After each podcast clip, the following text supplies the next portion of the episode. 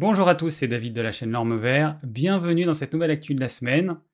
Aujourd'hui, on a encore un programme très chargé et on commence tout de suite avec mon repas du jour. Alors à midi, on a une, petite salade qui était composée de salade verte du jardin, de courgettes du jardin au milieu, la courgette râpée, j'en mange beaucoup en été. À gauche, on a du pourpier qui est comme une mauvaise herbe dans le potager mais qu'on peut manger, qui est très bon. C'est une plante euh, légèrement grasse. Et puis en avant, eh ben, on a de la betterave rouge râpée. Et puis ensuite, eh ben, à midi, c'était une cuisse de pintade, évidemment fermière, évidemment locale, évidemment élevée par un petit éleveur du coin, des haricots verts, évidemment d'ici, Maintenant, vous êtes habitué, hein, je mange que des produits locaux au quotidien. Haricots verts et puis courgettes. Courgettes que j'ai fait revenir dans la graisse de la pintade. Donc la pintade, comme euh, bah, souvent les volailles, en tout cas celles que j'achète, il y a un petit peu de gras ou à l'intérieur ou à certains endroits. Euh, bah, du coup, je coupe la peau qui contient de la graisse, je la mets à plat dans la poêle à feu doux, puis je fais fondre la graisse. Et ça me permet de pouvoir l'utiliser comme, euh, comme une matière grasse de cuisson parce que ça résiste bien la chaleur. Voilà, et puis la pintade, bah, elle a été cuite euh, à la poêle, à l'étouffée, à feu doux d'un côté pendant 10 euh, minutes, 5-10 euh, minutes de l'autre côté, sel, du sel et du poivre, et puis voilà. Comme toujours, pas de dessert. Petite remarque, hein, il y a quelqu'un qui avait vu la semaine dernière ou la semaine d'avant, je me souviens plus, que les haricots verts, je ne les équeutais pas des deux côtés.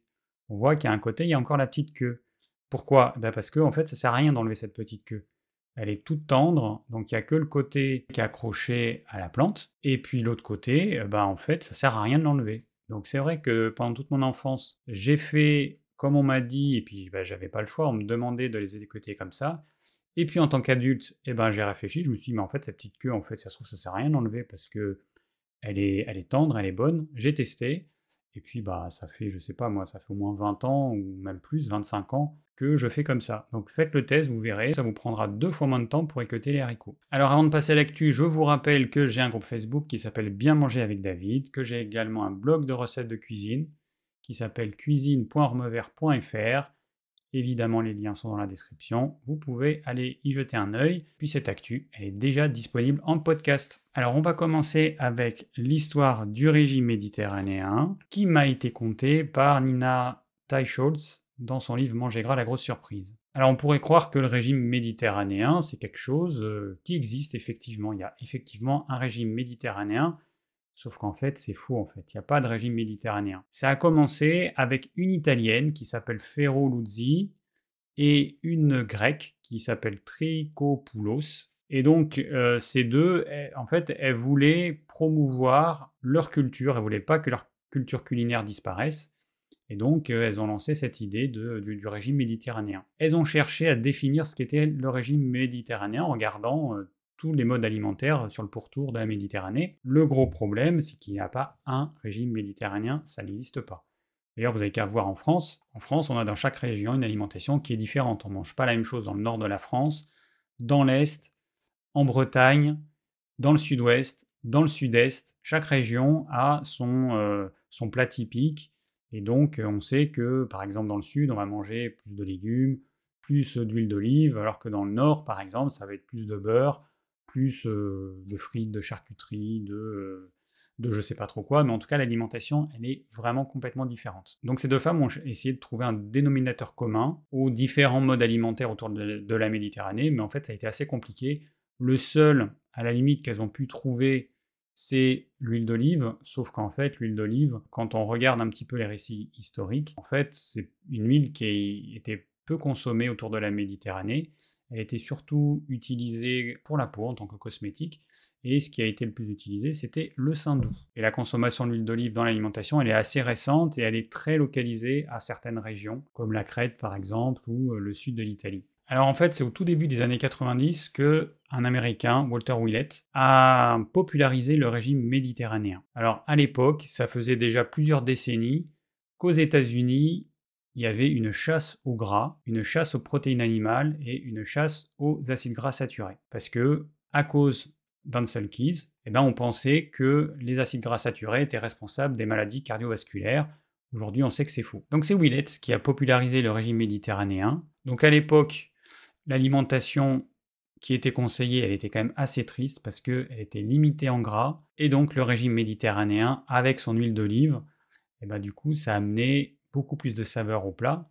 Parce que c'est vrai qu'une bonne partie des arômes sont diffusés via les matières grasses. Et puis ce mot de régime méditerranéen sentait bon l'Italie, avec les, euh, légumes colorés, avec euh, toute cette petite histoire qu'il y a derrière, en tout cas ce qu'on pouvait imaginer euh, sur le régime méditerranéen, qui est quelque chose de construit à 100%, puisqu'en fait, sur tous les pays qui existaient autour de la Méditerranée, il y a uniquement une partie de la Crète qui a été prise en compte, et l'Italie du Sud.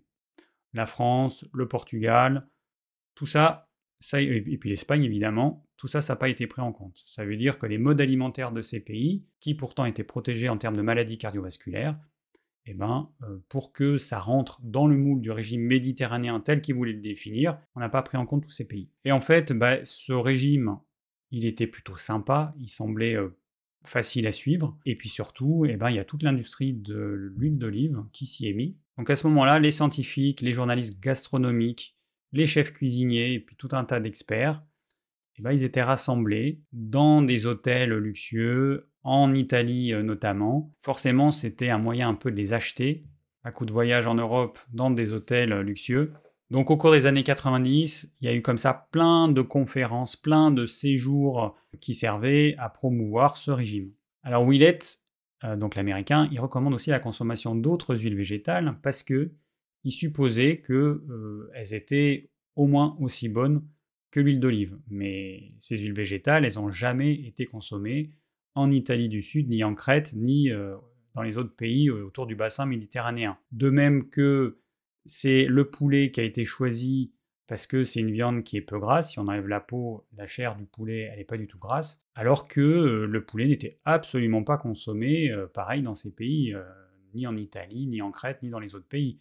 C'était les chèvres, c'était les moutons, c'était les vaches, les bœufs, et, et puis les porcs il faut comprendre que Willett, il a, il a promu le régime méditerranéen et il est devenu notoirement connu comme celui qui a, permis de faire découvrir ce régime alimentaire, au même titre que Keyes, Ansel Keyes, qui lui, eh ben, c'était le pape du régime à faible teneur en gras. Et en fait, derrière tout ça, il y a quand même une notion de pouvoir. Il y a le roi du régime anti-gras, c'était Ansel Keyes, et puis il y a le roi du régime méditerranéen, c'était Willett. Et puis autre petite chose, il faut savoir que quand la pyramide hein, des aliments qu'il faut consommer, elle a été créée par Willett, en fait, il n'y a absolument rien qui a été prouvé.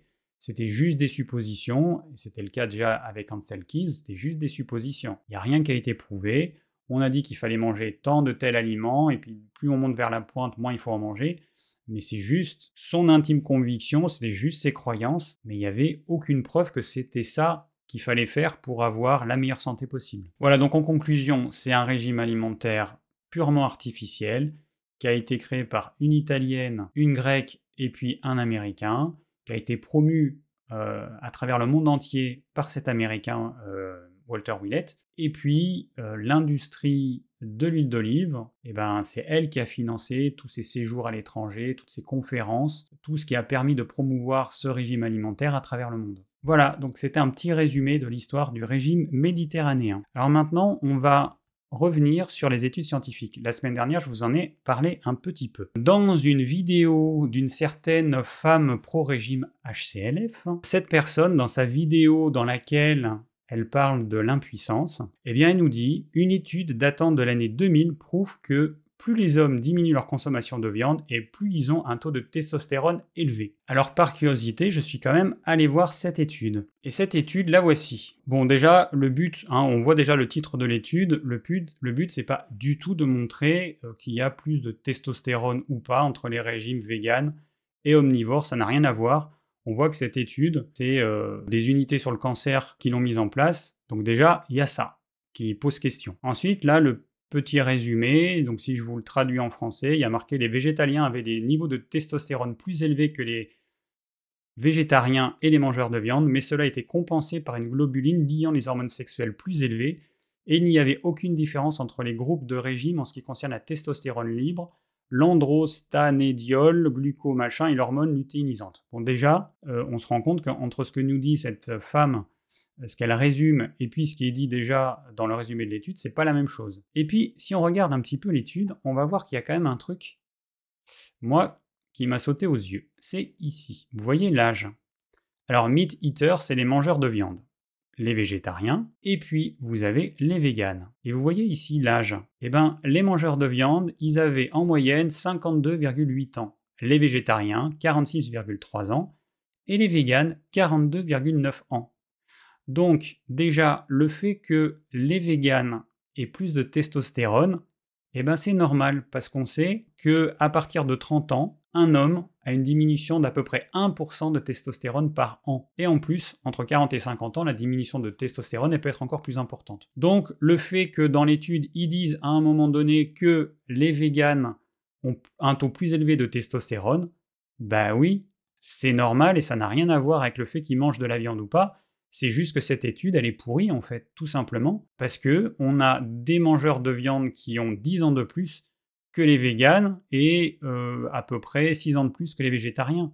Donc cette étude, on ne peut même pas en tenir compte parce que l'âge dans les trois groupes n'est pas le même. Il aurait fallu que les trois groupes de euh, personnes aient le même âge pour que ça ait de la valeur. En tout cas, en ce qui concerne la testostérone, ça n'a aucune valeur. Alors dans ce cas précis, donc la personne qui utilise cette étude pour dire que les véganes ont plus de testostérone que les mangeurs de viande, au mieux elle est incompétente, et au pire elle est malhonnête. Bon après j'ai vu un certain nombre de vidéos de cette personne, et c'est euh, systématique. En fait, les études qu'elle nous balance, ça ne démontre absolument pas ce qu'elle dit. Donc le problème, c'est que certaines personnes, pas très honnêtes, pour tenter de nous faire avaler leur théorie, elles vont nous dire que telle étude démontre telle chose.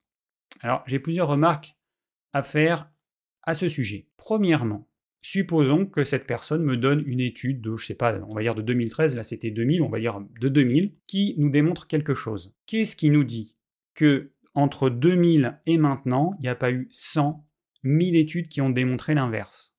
Ça, c'est le premier point. Prendre une étude, ça n'a aucune valeur. Deuxième point, il est important de lire l'étude. Comme je viens de vous le montrer, si vous lisez un petit peu l'étude, vous allez voir des biais, vous allez voir des choses bah, qui sont pas normales. Et puis parfois, l'étude bah, va démontrer tout à fait autre chose que ce que la personne a dit qu'elle était censée démontrer. Et le problème, c'est que cette personne pas très honnête, elle joue sur le fait que la plupart des gens ne vont pas se poser de questions, ne vont pas les vérifier. On se rend compte qu'il y a beaucoup de gens c'est même la majorité, n'arrivent pas à lire les étiquettes d'un produit alimentaire en grande surface, doutez bien que ces personnes, elles vont sûrement pas lire une étude scientifique, que peu de gens sont capables de lire et de comprendre, d'autant plus que dans 99,999% des cas, elles sont en anglais. Après, méfiance au sujet des études qui sont faites sur des souris, parce qu'encore une fois, il y a certaines personnes qui vont prendre des études qui sont censées montrer des choses, en fait, elles montrent rien du tout. Bref, en tout cas, ce sont des études qui sont faites sur les souris et elles vont extrapoler ça à l'homme, alors que non. Alors qu'on sait très bien que dans la majeure partie des cas, ça n'a pas fonctionné. Aujourd'hui, tous les médicaments qui sont sur le marché, ils ont d'abord été testés sur des souris. Et les chercheurs savent très bien que dans la très grande majorité des cas, quand on passe à l'homme, ça marchait sur la souris et ça marche plus sur l'homme. Dans de très rares cas, ça va fonctionner chez l'homme. Le métabolisme de l'homme n'est pas du tout le même que celui des souris. Donc quand une personne fournit une étude, ça n'a aucune valeur. Il faudrait que cette personne fournisse 10 études et qu'elle vérifie qu'il y a plein plein plein d'études qui vont dans le même sens. Je vous rappelle juste que Monsanto, quand le glyphosate a commencé à être interdit, il y avait affiché en gros qu'il y avait 600 études qui démontraient que le glyphosate n'était pas cancérigène. Forcément, Monsanto, il a payé des scientifiques pour leur demander de faire des études, qui devait prouver que le glyphosate n'était pas cancérigène. On peut démontrer tout ce qu'on veut avec des études. D'autre part, si les personnes étaient vraiment honnêtes, en même temps qu'elles cherchent des études qui démontrent ce qu'elles ont envie de démontrer, elles devraient en même temps chercher des études qui vont éventuellement démontrer l'inverse. Si vous avez une étude qui démontre un truc et 100 études qui démontrent l'inverse, et eh ben là vous allez vous dire que cette étude, elle est sûrement euh, pourrie et que s'il y a 100 études qui démontrent l'inverse, il y a quand même plus de chances que ce soit l'opposé qui était effectivement démontré. Et donc si on est honnête et qu'on est vraiment scientifique, et eh ben à ce moment-là, il faut reconnaître les choses, dire je me suis planté. Effectivement, la science semble démontrer l'opposé de ce que je croyais. Mais bon, dans ce domaine-là, il y a beaucoup de gens qui sont pas honnêtes et qui restent dans leur doctrine, qui restent dans leur idéologie, même si c'est faux, même si ça a été démontré des centaines, des milliers de fois, ils restent dans leur doctrine. Alors, il peut y avoir aussi le cas où la personne n'a pas acheté l'étude, parce qu'il y a des études qui sont disponibles gratuitement, on peut avoir l'intégralité de l'étude, mais dans beaucoup de cas, en fait, les études, eh ben, il faut les acheter, ça coûte quelques dizaines d'euros. Dans la plupart des cas, en fait, ces personnes pas très honnêtes, elles achètent même pas l'étude, elles vont se référer uniquement au petit résumé, et donc elles vont supposer que ce qui est dit dans le résumé c'est bon sans lire l'intégralité de l'étude. Et donc là, l'étude que je vous ai montrée tout à l'heure, on voyait que l'âge des véganes était 10 ans plus bas que l'âge des mangeurs de viande. Et bien si on lit pas l'étude, on peut pas s'en rendre compte. Voilà, donc méfiance avec les études. C'est vrai que moi, jusqu'à présent, j'ai euh, jamais utilisé les études parce que je savais que c'était dangereux et qu'il faut avoir des compétences vraiment solides pour être capable de sélectionner une étude et pour être capable de bien interpréter l'étude et de voir s'il n'y a pas des biais. Et très sincèrement, moi qui pourtant ai une formation scientifique, je me rends compte que c'est un vrai métier et que en lisant le livre que je vous ai montré tout à l'heure, c'est vrai que ça m'a ouvert les yeux sur plein de choses. Donc maintenant, quand je lis les études, j'essaie de voir certains points parce que je, je me suis rendu compte qu'il pouvait y avoir plein de biais différents. Mais c'est un métier, il y a peu de personnes qui savent vraiment lire une étude. Et c'est pour ça que quand une étude est finie, elle doit être publiée est soumise à un comité d'experts qui vont regarder si l'étude elle est bien faite, s'il n'y a pas de biais. C'est leur métier en fait. Alors autant vous dire que quand il y a certaines youtubeuses qui vont utiliser des études pour faire gober aux gens leurs mensonges, pour moi c'est de la malhonnêteté, tout simplement. Alors maintenant je vais vous parler d'un petit documentaire que j'ai vu, Les aliments véganes sur Arte, des substituts convaincants, point d'interrogation. Alors euh, bon, on a des steaks hachés, des saucisses véganes, des tranches de simili-saumon ou des fromages. Voilà, donc ce sont des substituts végétaux qui sont là pour imiter l'aspect, la texture et le goût des produits d'origine animale. Et donc c'est clair que ça le vent en poupe et c'est clair que c'est l'avenir. Bon, est-ce que ça tient toutes ces promesses? Évidemment non.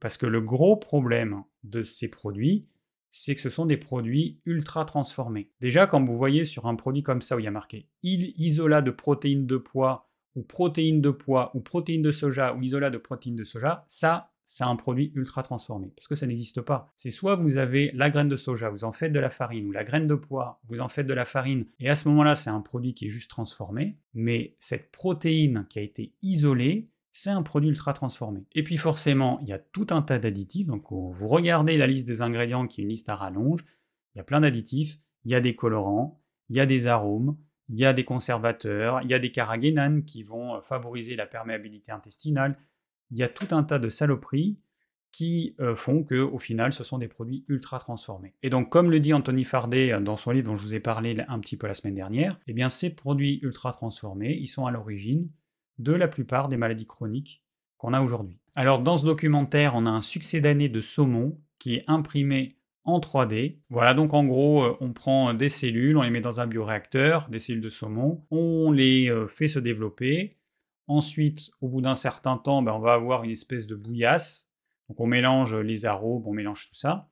On a une bouillasse, on le met dans une imprimante 3D. Alors, sauf au lieu de mettre des fils de plastique qui sont chauffés, on met dans une espèce de, poche à douille, et en fait, sur une plaque, eh ben, elle va dessiner une forme, et ensuite, ça va être ou séché ou cuit, j'en sais rien, parce qu'ils n'ont pas montré. Bon, évidemment, pour l'instant, c'est pas du tout rentable, hein, c'est pas du tout à l'échelle industrielle, mais voilà, euh, voilà l'avenir. Après, il y a un autre truc, c'est, il y a des algues qui sont utilisées, sauf que bah, les algues sont en quantité infime. Ce qu'il y a en majorité, c'est des huiles végétales de mauvaise qualité, donc des huiles riches en oméga 3, on a des protéines de pois, et puis un tout petit peu d'algues, et puis c'est vendu comme un steak d'algues, alors qu'en fait il y en a une quantité infime. Et puis après on a aussi, alors la soléine, je ne connaissais pas ça, c'est une protéine qui est issue de la fermentation de l'hydrogène par des bactéries. Donc en gros, on prend des bactéries qu'il y a dans le sol, on les met dans un bioréacteur, et donc il va y avoir fabrication d'une protéine à, l'issue de ce procédé de fermentation. Donc ça, encore une fois, eh ben, eh, c'est l'avenir et ça pourrait euh, bientôt débarquer en Europe. Alors dans ce documentaire, ce qui était sympa, c'est qu'il y avait un chef vegan qui est étoilé, donc il fait de la super cuisine. Là, vous voyez sur la photo un papillon qui est fait avec, euh, je sais plus quoi, du chou rouge, je crois. Sa cuisine, apparemment, elle est extraordinaire. Et donc, il a, euh, pour le documentaire, en fait, il a cuisiné différents produits véganes. Alors, des saucisses, des saucisses véganes, du saumon vegan, de euh, qu'est-ce qu'il y avait encore? Une espèce de steak haché vegan ou de viande hachée vegan. Bon, alors il y avait des trucs qui s'en sortaient mieux que d'autres. Il y avait aussi des faux fromages, donc faits avec du lait d'amande, de la, de noix de cajou. Bon, alors c'est toujours pareil, hein, c'est vrai que l'impact environnemental et au niveau des populations et au niveau de l'eau, euh, notamment dans les pays, c'est assez euh, catastrophique pour la noix de cajou et pour d'autres produits comme le soja par exemple. Hein. Le soja, c'est pas une alternative.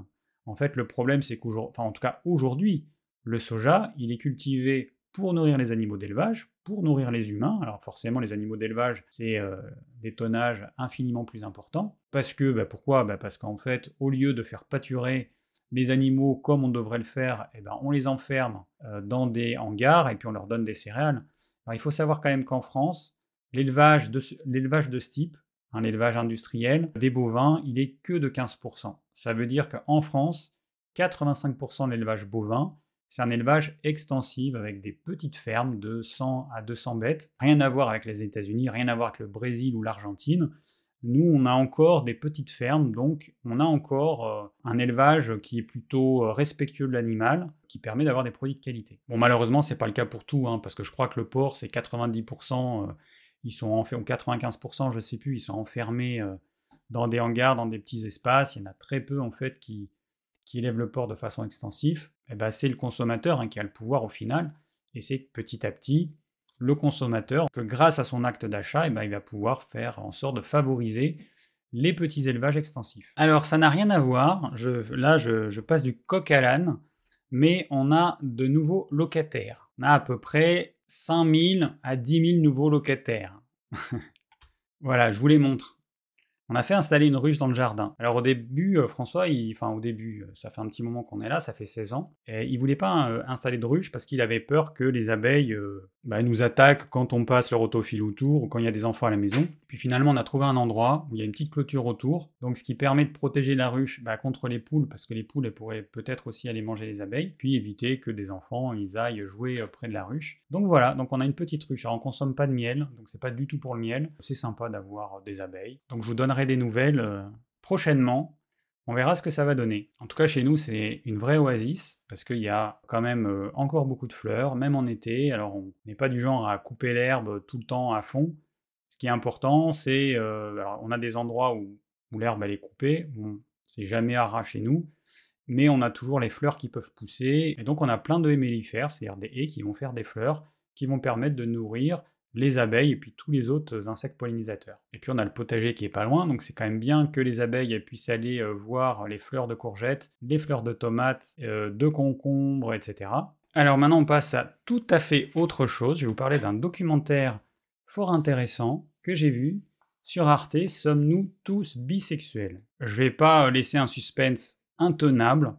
La réponse est oui. En fait, ça date pas d'hier, hein, puisqu'on a euh, des preuves qui remontent jusqu'à l'Égypte. Donc en fait, l'homosexualité, l'hétérosexualité et la bisexualité, ce sont des concepts de l'Europe et de l'Occident qui ont été transmis au monde via le colonialisme. Car chez la plupart des peuples de toute la planète, bah, cette différence, en fait, elle n'en était pas une, et ça faisait partie de leur culture. Alors ce qui est dit dans le documentaire, c'est que les bisexuels, en fait, ils sont invisibles dans notre société. On voit facilement, alors les hétéros, on les voit, il n'y a pas de problème.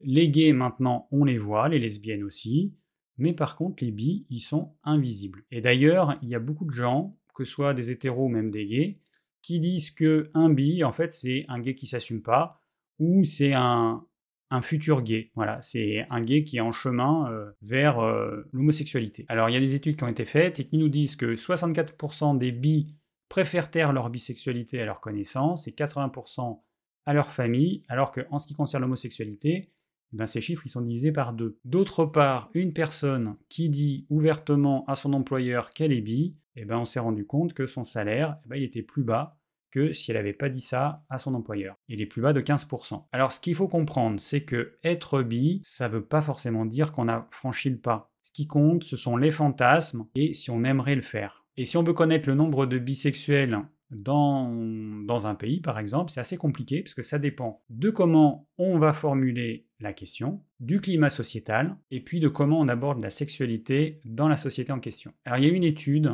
en Grande-Bretagne qui a révélé qu'en 2015, il y avait 2% des jeunes qui se disaient bi. En 2019, ils étaient 16%, et aujourd'hui, ils sont plus de 30%. Et ça, c'est valable dans quasiment tous les pays occidentaux. Alors on sait aujourd'hui que notre sexualité, elle n'est pas déterminée par les gènes, même si à un moment donné, on a parlé du gène de l'homosexualité et qu'il y a certains euh, auteurs qui ont gagné beaucoup d'argent en disant que c'était quelque chose de physique qui était inscrit dans nos gènes.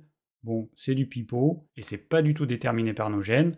C'est lié à notre environnement. Ça dépend de la société dans laquelle on vit évidemment, ça dépend de notre famille, ça dépend de nos amis, ça dépend de tout un tas de paramètres. Et c'est tout ça qui va faire ce qu'on est aujourd'hui. Il est évident que dans une société qui est ouverte à la diversité, il y aura beaucoup plus de personnes qui vivront leur sexualité librement, sans se censurer et sans essayer d'être ce qu'elles ne sont pas. Alors, il parle aussi du couple hétérosexuel, qui est quelque chose d'assez récent. Tout a commencé en 1500 et quelques, et puis voilà, ça s'est précisé plus tard. Donc, si je résume, le patriarcat et le, et le capitalisme se sont mêlés à tout ça. Par exemple, à cause de ça qu'il y a des rôles qui ont été définis, et notamment celui de la femme. C'était un moyen de euh, ne pas payer, ou très peu payer, mais ça a été plutôt ne pas payer la femme lorsqu'elle élevait les enfants, par exemple. Et puis ensuite, il y a la religion euh, qui s'y est mise. Et voilà comment on a fait euh, bah, ce qu'il y a aujourd'hui avec ce, modèle du couple hétérosexuel. Alors, les mots de, les termes d'homosexualité et d'hétérosexualité, ils ont été inventés par un austro-hongrois qui s'appelle Karl Maria Kerbeni, et euh, ça c'est en 1860. Et à l'époque, les relations homo, eh ben, elles étaient sanctionnées. Pour ce documentaire, il est super intéressant. Vous pouvez euh, le trouver euh, sur Arte. Hein. vous allez sur Arte et vous tapez le titre et vous pouvez le voir gratuitement. Donc en conclusion, est-ce qu'on doit redéfinir notre orientation sexuelle? Ou alors, est-ce que le mieux, eh ben, ce serait pas de rien définir du tout? Peut-être que ce serait mieux d'assumer librement nos désirs, sans chercher à coller des étiquettes sur nos expériences sexuelles. Voilà, j'en dirai pas plus. Alors ensuite, je vais vous parler d'une émission, Drag Race France 2. Alors c'est un divertissement qui a eu pas mal de succès euh, l'année dernière et c'est pour ça que du coup ils ont fait une deuxième saison. C'est un concours de drag queen, c'est-à-dire des hommes, euh, des hommes ou des trans qui, euh, bah, en gros, passent des heures à se maquiller et à s'habiller afin de nous proposer des looks toujours plus extravagant et toujours plus euh, flamboyant. Donc je rappelle que c'est une émission de divertissement, c'est pas du tout la réalité. Et la différence par rapport aux autres émissions un peu de télé-réalité, eh ben, c'est qu'ici on met en lumière le drag, voilà, qui est un hobby pour certains et un métier pour d'autres. Un métier hyper créatif. Enfin, moi, ce que je préfère en fait, c'est euh, découvrir ces personnes en fait découvrir comment elles en sont arrivées là, puisqu'elles ont vécu, alors bon, 100% des personnes qui sont là, elles ont vécu des choses difficiles. Et moi, ce que je vois en fait dans ces personnes, c'est beaucoup de courage. Parce que euh, moi, quand je me balade comme ça dans la rue, vous doutez bien que euh, il se passera pas grand-chose. Alors qu'un homme qui, alors pas aussi extravagant que ça, c'est pour l'émission, mais en tout cas un homme qui s'habille en femme, aujourd'hui c'est un vrai problème. Et la plupart, ils se font insulter, ils se font agresser. Alors bon, euh, moi je vois des mecs qui s'habillent euh, comme des sacs avec un jogging, ils ressemblent à rien du tout, je vais, vais pas les emmerder. Donc pourquoi est-ce que, euh, parce que c'est généralement des hommes qui agressent les personnes qui sont habillées différemment, ou avec des bijoux de femme, ou avec du vernis à ongles, ou qui sont maquillés, ou qui portent des vêtements de femme, laissez ces personnes vivre. Qu'est-ce que vous allez les emmerder? Qu'est-ce que vous avez besoin de les insulter? Si vous, vous avez un problème avec ça, allez voir un psy et réglez votre problème. Mais laissez ces gens vivre, ils vous ont rien fait. Je vous rappelle juste que dans l'histoire de l'humanité, enfin l'histoire récente hein, des quelques derniers milliers d'années, bah, les hommes ils se maquillaient, euh, il n'y a qu'à voir les Égyptiens, hein. ils se maquillaient, ils portaient des bijoux, ils mettaient euh, des jupes ou des robes, il n'y a rien d'extraordinaire. Alors c'est en train de changer, mais le problème c'est qu'on a des euh, bijoux qui sont genrés, des vêtements qui sont genrés, c'est-à-dire qu'il y a des bijoux qui sont faits pour les hommes, et on a des bijoux qui sont faits pour les femmes. De même que les cosmétiques pour hommes c'est toujours des couleurs. les emballages, c'est gris, bleu foncé ou noir. Et puis pour les femmes, ben, on a des couleurs beaucoup plus pastel, on a du rose, on a du bleu ciel, on a du vert clair, etc. Voilà, tout est genré en fait. On vit dans une société où tout est genré. Et dès la naissance, les petites filles, elles ont des vêtements roses et les petits garçons, ils ont des vêtements bleus. alors que ça repose sur rien en fait. Pourquoi est-ce qu'un petit garçon, il pourrait pas avoir des vêtements roses et une fille, pourquoi elle pourrait pas avoir des vêtements bleus? Bon, évidemment, c'est en train de changer, on est d'accord. Mais en tout cas, voilà, ce serait bien hein, qu'on laisse chacun s'habiller comme il veut, et peu importe les codes, peu importe si euh, certaines personnes vont au-delà des codes euh, de genre, moi je trouve c'est très bien. Ça fait de la diversité, et je trouve que c'est plus joli que si tout le monde mettait la même chose. Petite info, les Indiens d'Amérique, en fait, ils avaient, ils avaient, et puis ils ont dans leur culture cinq genres. C'est l'équivalent de l'homme hétéro, l'équivalent de la femme hétéro, l'équivalent de l'homme gay, l'équivalent de la femme lesbienne, et puis l'équivalent du trans. En fait, ils ont cinq genres et c'est tout à fait naturel. Et leur société, leur tribu, eh ben, elles étaient conçues autour de ça. Et pour eux, c'était quelque chose de tout à fait normal. J'ai conscience qu'il y a certaines personnes qui sont gênées par ce type d'émission. Le plus souvent, ce sont des hommes hétérosexuels. Ils ont du mal avec le fait de voir des hommes efféminés, de voir des hommes qui euh, ressemblent à des femmes, parce que très sincèrement, certains, ils ressemblent comme deux gouttes d'eau à des femmes. Et puis il y en a d'autres, bah, pas du tout. Dans l'émission, il y en a un, il a une barbe, par exemple. Donc c'est clair qu'il ressemble pas à une femme, même quand il est maquillé. Lui, il a sa barbe. Mais il y en a d'autres, hein, euh, vous mettez, euh, vous le regardez, c'est vraiment une femme. Visuellement, c'est une femme. Voilà, donc c'est un divertissement distrayant. Il y en a qui aiment, il y en a qui n'aiment pas. Moi, je trouve ça sympa, ça me distrait, et donc j'en parle. Alors, je voulais vous parler de ce livre-là, mais je pense que je ne vais pas avoir le temps parce que sinon ça va être trop long.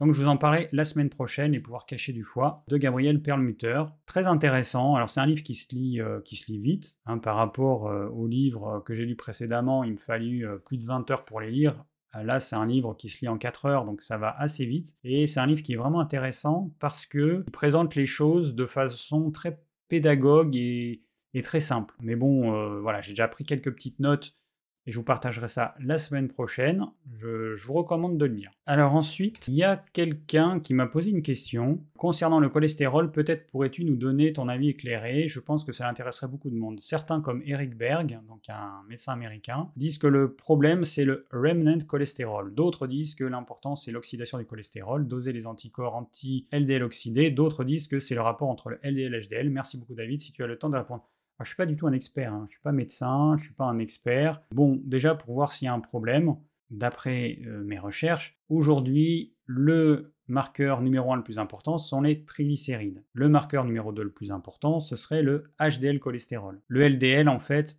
il a peu d'importance, sauf dans certains cas bien spécifiques. Donc ces deux marqueurs-là, si tous les deux, donc si vos triglycérides, ils augmentent trop et que votre HDL cholestérol, il descend trop bas, ça c'est pas bon c'est pas bon, mais après il faut regarder d'autres paramètres pour voir quelle est l'origine de ça. Au niveau de l'alimentation, on peut voir s'il y a quelque chose qui ne va pas, mais il peut y avoir un problème au niveau du foie, il peut y avoir différents problèmes. Bon, et puis après, il y a un truc qui est hyper important, c'est de regarder la personne de face de profil au niveau du ventre. Le tour de taille va c'est un élément important parce que c'est là que on va avoir la graisse viscérale et c'est ça qui va poser euh, le plus de problèmes. Alors après, j'ai une autre question au sujet des antinutriments des courgettes. On me demande pour les courgettes râpées crues, est-ce que tu peux me donner ton avis sur les antinutriments et les graines des pépins de ces courgettes? J'aime beaucoup la courgette crue, mais j'ai peur de faire une erreur avec les antinutriments. Donc déjà, pour commencer, il faut arrêter d'avoir peur avec les, avec les antinutriments.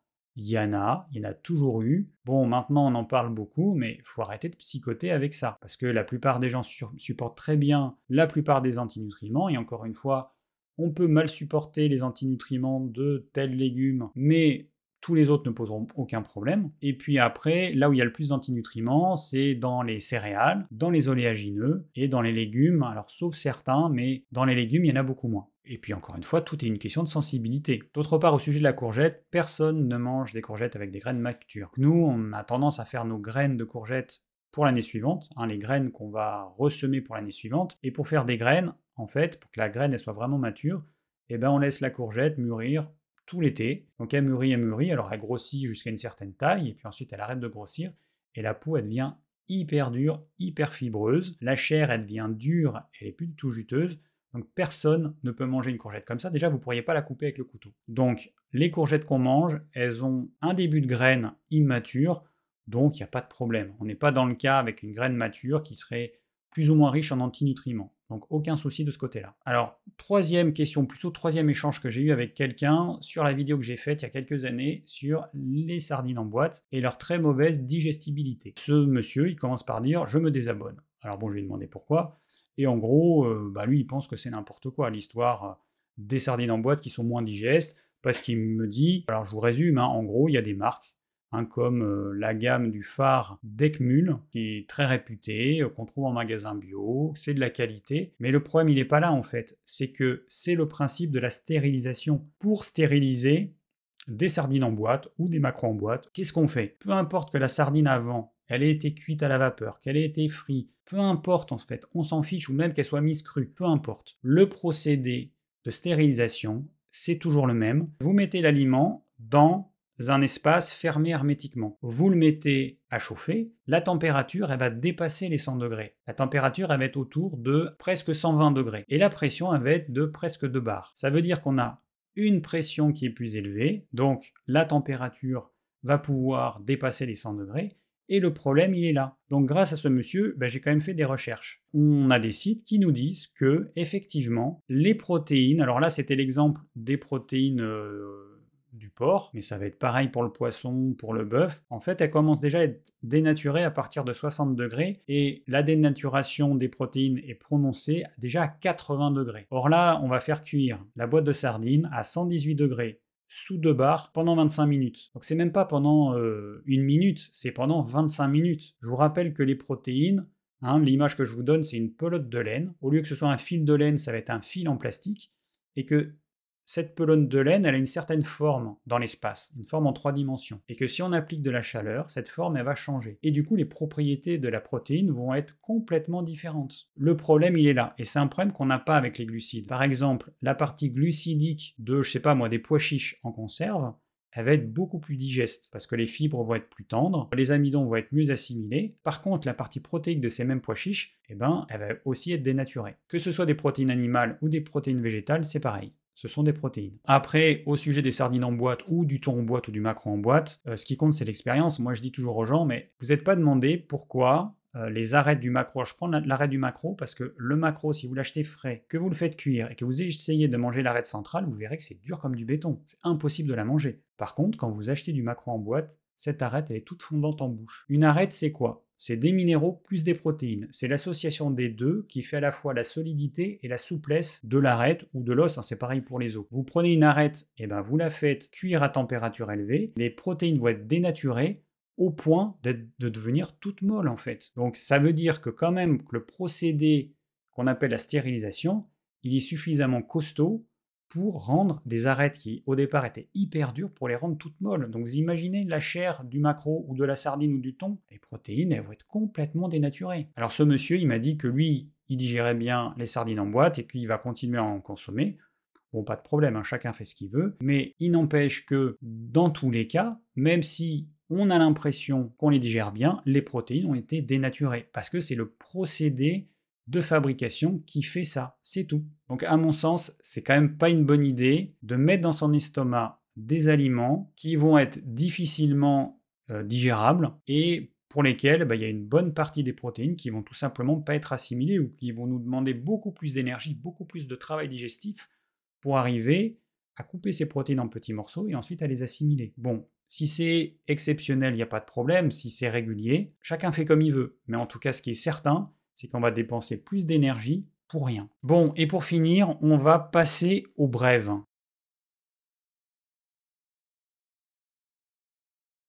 Alors, on va commencer avec, donc ça c'était dans un magazine de santé, Top Santé ou Santé Magazine, je ne me souviens plus. Et donc on nous dit que 4% seulement des personnes souffrant d'un Covid long guérissent dans les deux ans après l'apparition des premiers symptômes, 91% s'améliorent lentement et 5% encore des symptômes importants et persistants. Et donc apparemment, le coronavirus il persisterait dans la muqueuse intestinale. Donc c'est pas encore réglé. D'ailleurs, j'ai euh, une amie là qui, euh, qui a chopé le Covid, donc qui est bien claqué. Euh, je pensais que c'était un petit peu derrière, c'est quelqu'un qui a été vacciné plusieurs fois. Donc c'est pas encore fini et a priori bah, ça risque pas de finir et qu'on va toujours devoir vivre avec ça. Bon après c'est pas très grave, hein, la personne elle est claquée, elle va être au lit pendant quelques jours. Mais bon, voilà. Donc c'est vrai que pour les personnes qui ont ce qu'on appelle un Covid long, euh, pour le coup, là, c'est euh, quand même assez compliqué. Hein. Alors là, petit article aussi, euh, qui nous dit que, bah, d'après certaines études observationnelles, les aliments qui ont un index glycémique élevé, alors c'est pas nouveau, hein, eh ben, ils sont associés à l'apparition à l'aggravation de l'acné, ça quel que soit l'âge.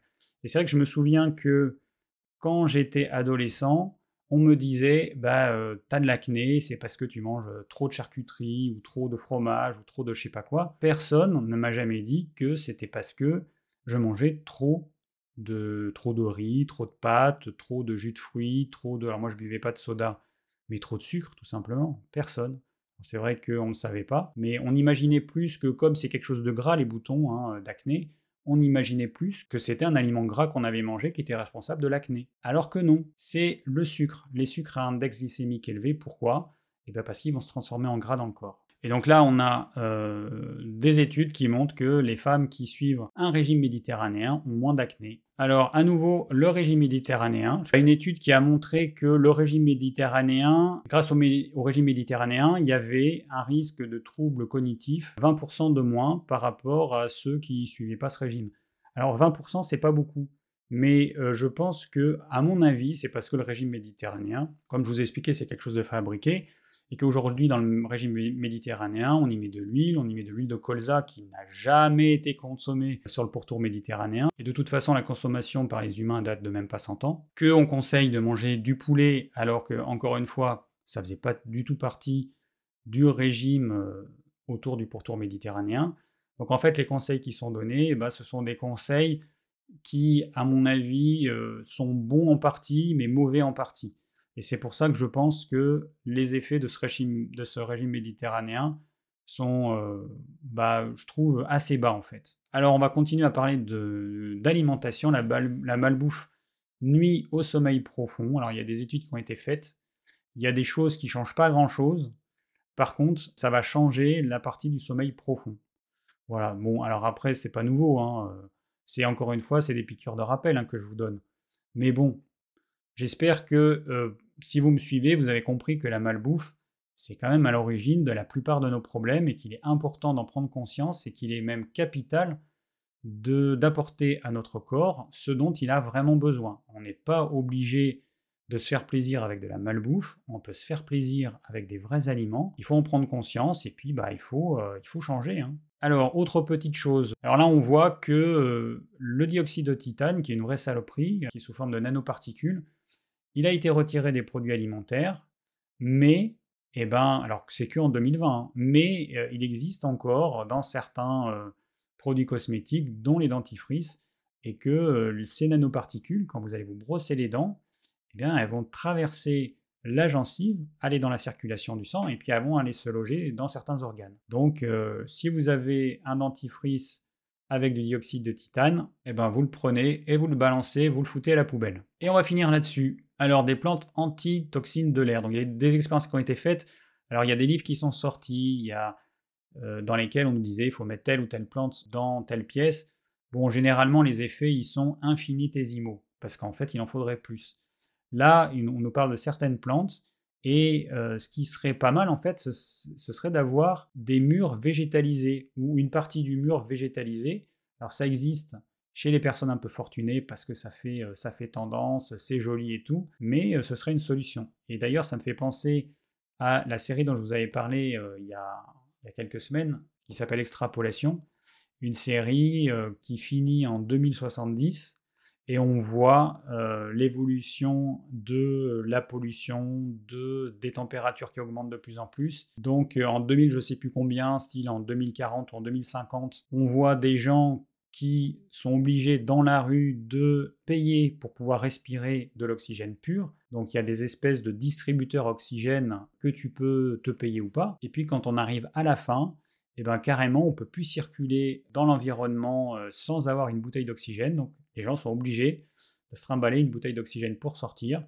Et euh, il n'y a que dans les habitations où ils peuvent respirer sans cette bouteille d'oxygène. Donc cette série, je l'ai trouvée pas mal. Alors il y a des épisodes qui sont bien, il y en a d'autres qui sont moins bien, mais en tout cas ça fait réfléchir et euh, ça m'a foutu un petit peu le cafard. Mais en tout cas, je suis content de l'avoir vu parce que le but, c'est que quand même ça fasse réfléchir, on prenne conscience de vers quoi on va. Parce que là, il fait, chaud. Apparemment, les étés, comme les derniers étés qu'on a eu l'été dernier, avec des incendies, avec des super chaleurs, peut-être que ça va être l'été le plus froid de ces prochaines années. Voilà, c'est la fin de cette actu. J'espère que ça vous a plu. Si vous avez des questions ou des commentaires, n'hésitez pas. Et je vous dis à très vite pour une nouvelle vidéo.